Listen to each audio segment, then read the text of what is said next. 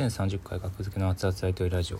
ちょっとね今月の再生数が結構危ういのであの結婚発表でね900再生ぐらいふっといったんですけどそこからどんどんまた下がって、えー、さっき見たら毎日12時24分に更新されるんですけど、えー、前日の再生数がそこまでの再生数かな？1日の再生数が12時24分にね更新されるんですけど今今日のがね140再生でこれ非常にまずいんですよ。はい。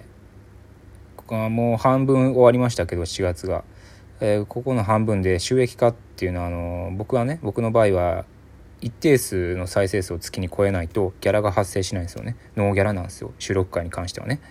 でそれを下回るとゼロ。それを上回ると割ともう何でしょう。1日バイトフルタイムでしたぐらいのお金は入ってくるんですよね。うん。それがなくなるのは非常に悲しいので、ちょっとね、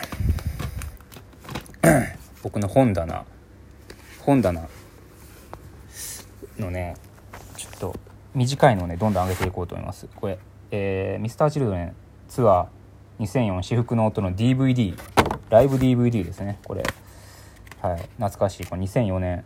これね、もうどっぷりミスターチルドレン当時ね僕ね「深海」っていうアルバムをね一番最初に中古で買ってそれであめっちゃええなと思って最新アルバムが当時最新が「至福の音」っていうあの CM でね桜井さんがねあのなんか絵の具のところに飛び込むみたいな「イエーイ!」って言ってね飛び込むあの 店長バスのね PV ありましたよね PV じゃない店長バスの CM ありましたね店長バスで「イエーイ!」って言ってね飛び込むやつあれいいっすよね、うん、それで私服の音のアルバムを買って DVD も買ったと、うん、そうですね。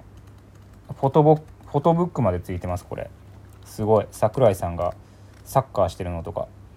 お上半身裸の桜井さん。この当時おいくつでしょうね。